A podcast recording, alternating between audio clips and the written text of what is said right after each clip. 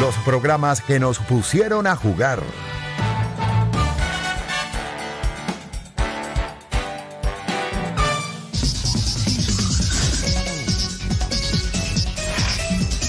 Y este concurso nos paralizaba los sábados a partir más o menos como de las 2, 4 de la tarde a finales de los 90, 1996, para ver qué colegio se ganaba todos esos premios, la lavadora, la secadora, el no, no sé cuántos dólares. Y uno de los animadores de ese programa, Mega Match, era Daniel Sarcos, a quien tenemos en este momento en la línea telefónica. Bienvenido, Daniel. Bienvenido, un gusto conversar contigo. Bueno, contento de poder saludarles a ustedes y qué bueno que están haciendo esto. La verdad que primera vez que me entrevistan acerca de los concursos que, he hecho en la televisión y ese fue el primero de ellos. Y Megamatch tiene una particularidad y es que quienes jugaban eran los colegios, esas promociones que estaban buscando recaudar fondos para sus prograduaciones, sus graduaciones o incluso equipar sus centros educativos y lograban tener a escuelas de todas partes de Venezuela. ¿Cómo llegas tú a animar el Megamatch y cómo surge eh, la iniciativa de hacer un programa de esas características acá? Mira, es lo primero que yo hice. Megamatch se cayó. Ah, ¿Aló, aló, aló? Ahora sí te escuchamos, a ver. Ya que te decía yo que eso fue lo primero que yo hice cuando llegué a Venevisión porque a mí me contrataron en Venevisión para que hiciera la lotería de los domingos y me ofrecieron un contrato paralelo de Venevisión, bueno, como talento exclusivo del canal. Y yo estuve como unos tres, cuatro meses cobrando sin trabajar hasta que me repicó el teléfono y era el productor de Sábado Sensacional para decirme que como yo estaba dentro del canal querían hacerme un programa de competencia estudiantiles eh, que iba a ir dentro de Sábado Sensacional. Y yo, bueno, feliz, imagínate tú, estar en esa, en esa plataforma y entonces así nace el Megamatch, eh, eh, el Megamatch Sensacional en el 96. Y lo hice durante seis meses y después me dieron sábado sensacional completo. Entonces, eh, después hubo otros animadores y yo hacía nada más que la casa de los premios y todas esas cosas, pero esa, esa fue la historia, esa fue mi, mi primer concurso de televisión. La casa de los premios, Daniel, nos hace a todos recordar cuando tienes un mazo de llaves y no sabes cómo abrir la casa, una cosa que es tuya, pero en aquel momento eran esas, no sé, 20 llaves para una casa y la gente en su casa desesperado para que el muchacho pudiera adquirir todos los premios. ¿Cómo era para ti esa casa y tener que justamente hacer la animación de mientras ese concursante, bueno, trataba de llevarse la mayor cantidad de premios para luego venderlos para su prograduación? Mira, eso era, eso era muy emocionante. Era muy emocionante porque los premios eran buenísimos. Te podías llevar toda esa cosa más un carro. Entonces imagínate tú la fiesta que haces tú vendiendo un carro, ¿no? Entonces, entonces, em, e, y, fue tan, no sé, tan significativo lo de lo de lo de las llaves que todavía la gente cuando tiene un problema con las llaves se enreda dice yo, yo, yo, no sé cuánta, cuántos años ha pasado eso pero la gente dice eso y me llama la atención porque cuando el que le toca abrir la puerta soy yo y alguien pasa y me ve abriendo una puerta, manipulando una llave, una cosa, entonces inmediatamente me gritan, incluso aquí en los Estados Unidos, me gritan Mega Match. Oye, pero... También hay algo que la gente, la gente hay algo que la gente no sabe. A ver. Yo era un fenómeno abriendo las puertas. O sea, a mí me, a mí lo, la gente de producción en los ensayos o, mientras que estábamos en comercial o lo que sea, me daba el mazo de llaves así y yo abría la Mira, si yo hubiese sido participante, me hubiese llevado no sé cuántos carros. No sé por qué se me daba tan fácil abrir todo eso. qué éxito. Pero hablando de las frases que trascendieron, no solo la de Mega Match, cada vez que alguien tiene un manojo, un llavero.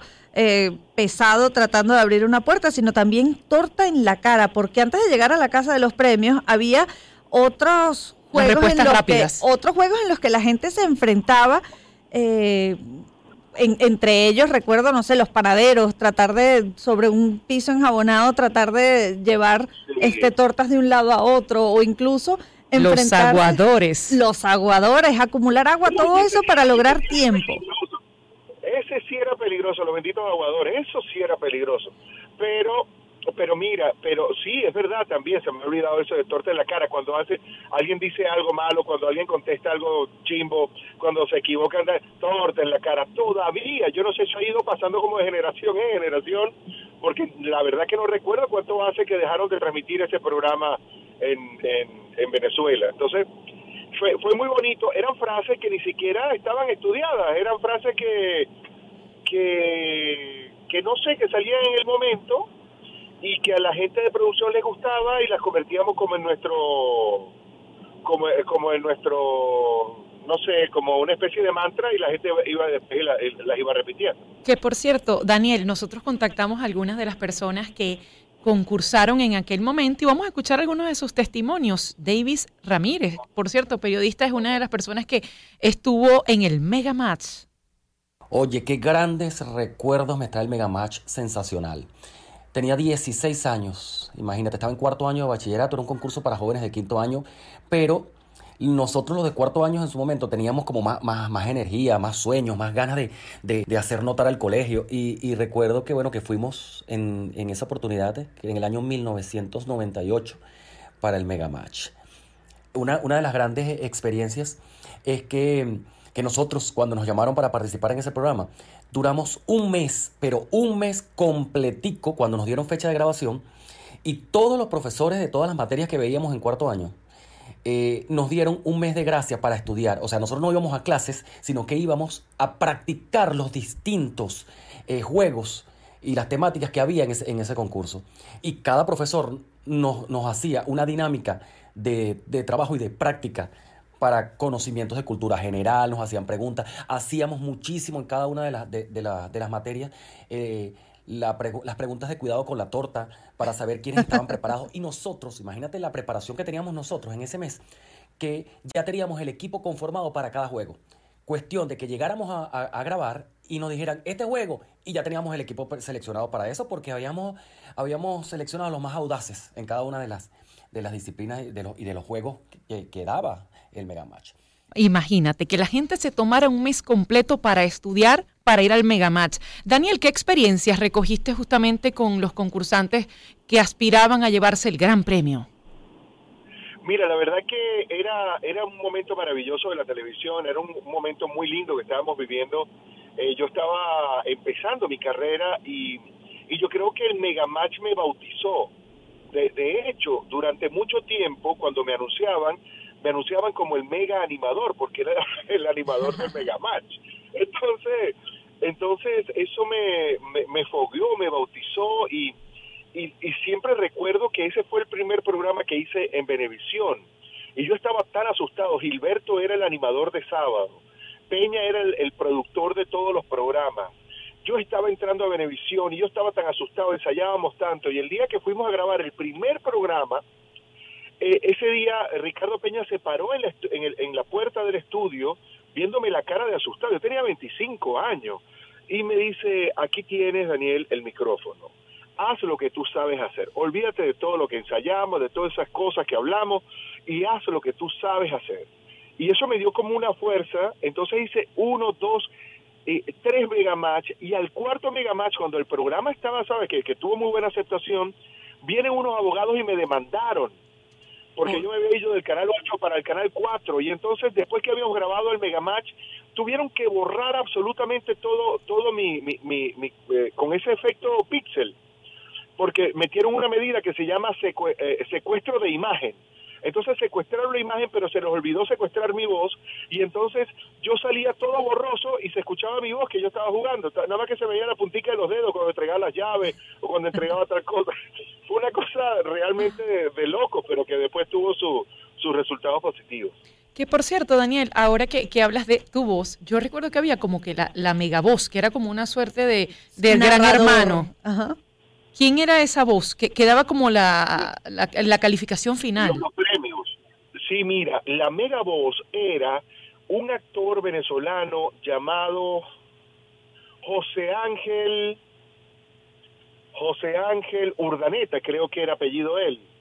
José Ángel, José Ángel. Era un actor, pues, de, de novelas, eh, un, un actor joven que tenía una voz muy particular y entonces él era el que anunciaba una lámpara, una licuadora, una lavadora y un carro. Él era el que hacía todo toda la, locución en off de, del Megamatch, José Ángel. Daniel, pero además esta, esta dinámica en la que se enfrentaban el equipo verde y el equipo amarillo, representando a sus respectivos colegios, tenía padrinos. ¿Quiénes fueron quizás en esos seis meses que pudiste estar al frente del Megamatch eh, los que recuerdas con, con más cariño, las experiencias más gratas?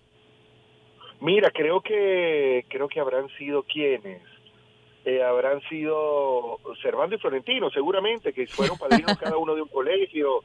Eran esos momentos de Servando y Florentino, de Edith Thomas con la dimensión latina, o si no eran los muchachos de los adolescentes, o, o quizás los cantantes de Mermelada Punch, eh, o los, los protagonistas de la novela que fuesen en ese momento, quizás eh, Jorge Reyes y Gaby Espino, que eran los protagonistas de la novela que, que, estaba marcando la hora en ese momento. Eh, y la verdad que fue tan simpático que después de eso, pues unos años después eh, hicimos La Guerra de los Sexos, que también era un, programa de concurso.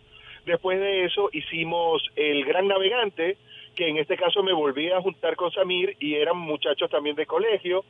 Eh, hicimos después el... ¿Qué otra cosa hicimos? Eh, el, el, el, acorazado de sábado, que eran famosos que concursaban por un carro, y después me fui a, Ecuador a hacer un programa de concursos llamado El Familión, o sea, los concursos después me acompañaron después del, del Megamatch durante toda mi vida, me han acompañado. Nos acompaña Daniel Sarcos, presentador de televisión, fue el conductor del Megamatch, también animador de Sábado Sensacional. Hoy en este segundo capítulo del seriado Las TV de concurso, los programas que nos pusieron a jugar hablando del Megamatch, tenemos otro audio de uno de los participantes del Megamatch, Alejandro Moreno, quien es fotógrafo. Bueno, de la experiencia del Megamatch, eh, yo tengo un par de recuerdos muy claros. El primero fue que me sorprendió muchísimo el ver el montaje detrás de cámara del escenario. Uno ve en la televisión pues todos esos colores eh, brillantes y, todo limpio y yo me imaginaba que, que, la limpieza de ese lugar, no sé, era un montón de gente pasando coleta y todo eso para que se viera así de brillante y en realidad era eh, por ejemplo, el piso era como papel contact. Me, sorprendió ver unos rollos gigantes de papel contact, de este que es como autoadhesivo, em, de varios colores. Entonces iban forrando el piso y eso lo hacían como en 5 segundos. Eso era rapidísimo. Eso me sorprendió mucho. Y ya en el juego, bueno, yo fui cuando estaba en cuarto, quinto año, no recuerdo bien. Y el juego en el que participé fue Torta en la Cara y estuvo demasiado bueno. Yo estaba, mientras yo estaba haciendo la, línea, mientras estaba haciendo la cola para que me tocara mi turno, yo iba escuchando las otras preguntas de los demás participantes y me las sabía todas, o las cosas de, de lengua, de matemática y esas cosas.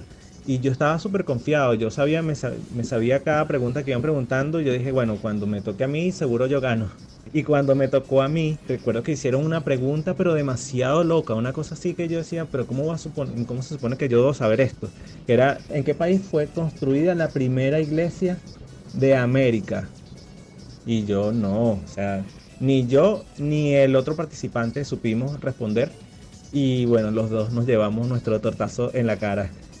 Estuvo bien, estuvo bien cool la experiencia y, recuerdo que, que bueno, todo el mundo la pasó bien. Era Alejandro Moreno, participante del Megamatch. Sigue con nosotros Daniel Sarco. Daniel, tú no recordabas cuándo terminó el, el Megamatch y termina en el año 2006, pero en el tiempo, en esos meses que tú estuviste, para ti, ¿qué dice de la Venezuela del momento un concurso en el que se le diera dinero, bienes a concursantes para que pudieran hacer su graduación? Y además de todas partes del país. Mira, yo creo que era, eh, era un reflejo. La televisión y los medios de comunicación en la mayoría de los casos han terminado siendo o terminan siendo un espejo de la realidad del país donde se está ejecutando. Entonces, era un momento brillante, era 1996. Por cierto, la respuesta es eh, República Dominicana. La, respuesta es la primera...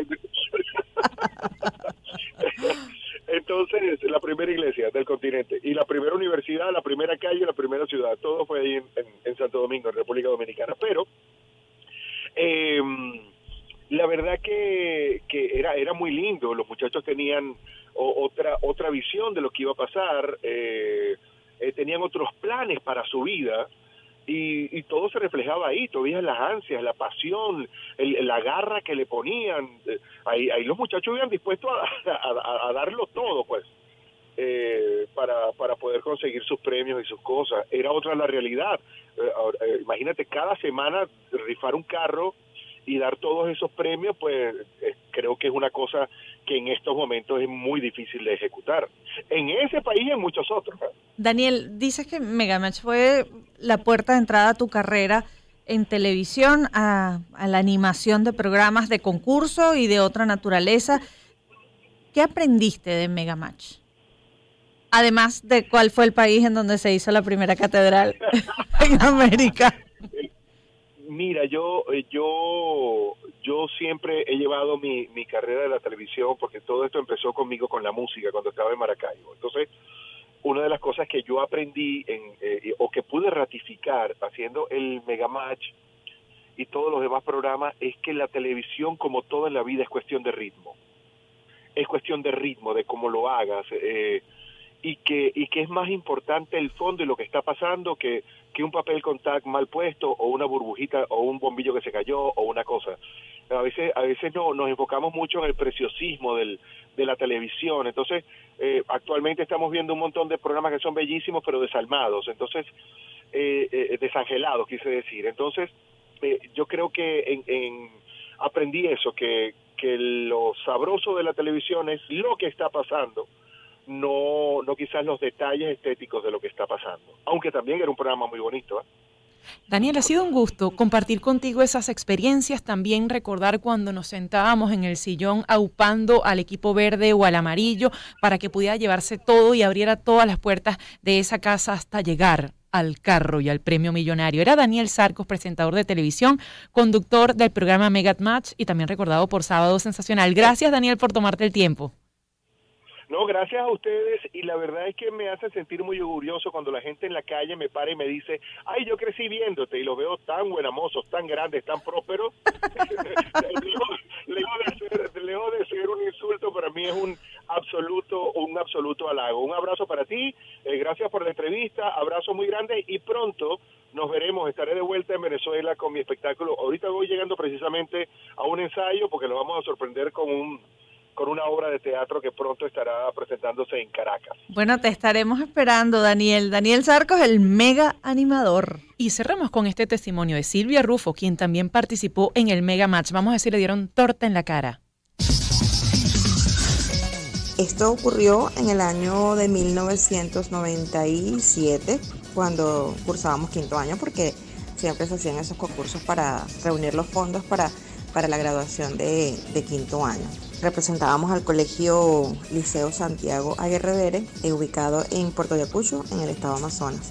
Fuimos aproximadamente 50 personas de acá, incluyendo a los profesores y algunos representantes que nos acompañaron en ese momento. Y la experiencia fue chéverísima, tremenda, una coordinación para poder hacer los traslados y poder hacer el programa. Duró más o menos un día de, de grabación. Y bueno, aunque lastimosamente no ganamos todos los premios, eh, participamos en todas la, las actividades fielmente. Todo estuvo bien chévere. Los aguadores en ese momento, estaba los zumos, los recuerdo perfectamente. Y bueno, torta en la cara, que siempre fue uno de los principales. Eh, yo participé en, en ese, torta en la cara, porque allí era donde se ganaban los mayores premios y era el mayor reto. Y bueno, la experiencia es sensacional, todo chévere. Y para el colegio como tal, el liceo, fue una gran experiencia.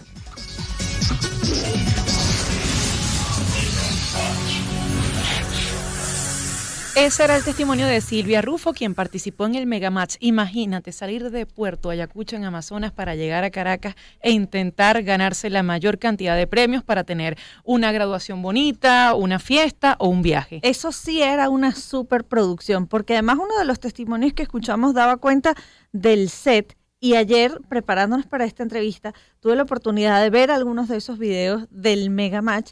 Y en efecto, cada juego requería eh, correas, eh, cantidad de set inmobiliario para poder hacer la televisión a la que estábamos acostumbrados en esa época, en los años 90, y fue inevitable verme de niña los sábados animando al equipo amarillo o al equipo verde. Que por cierto, hubo un momento, Daniel habla de cuando congelaron su imagen por, por unos derechos, pero hubo un momento que se presentó una queja porque se desperdiciaba comida.